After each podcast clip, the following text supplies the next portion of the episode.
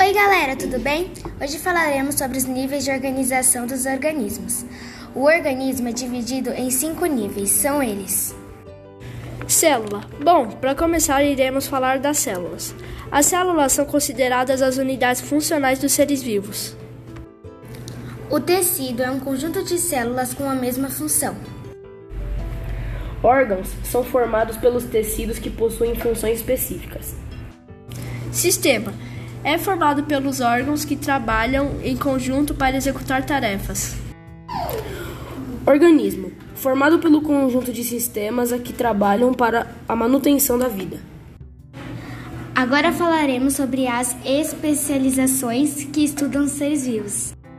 Biologia estuda os seres vivos.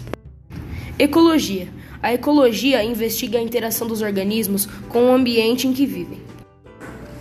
Fisiologia estuda o funcionamento dos órgãos. Histologia estuda os tecidos. Citologia a citologia estuda as células.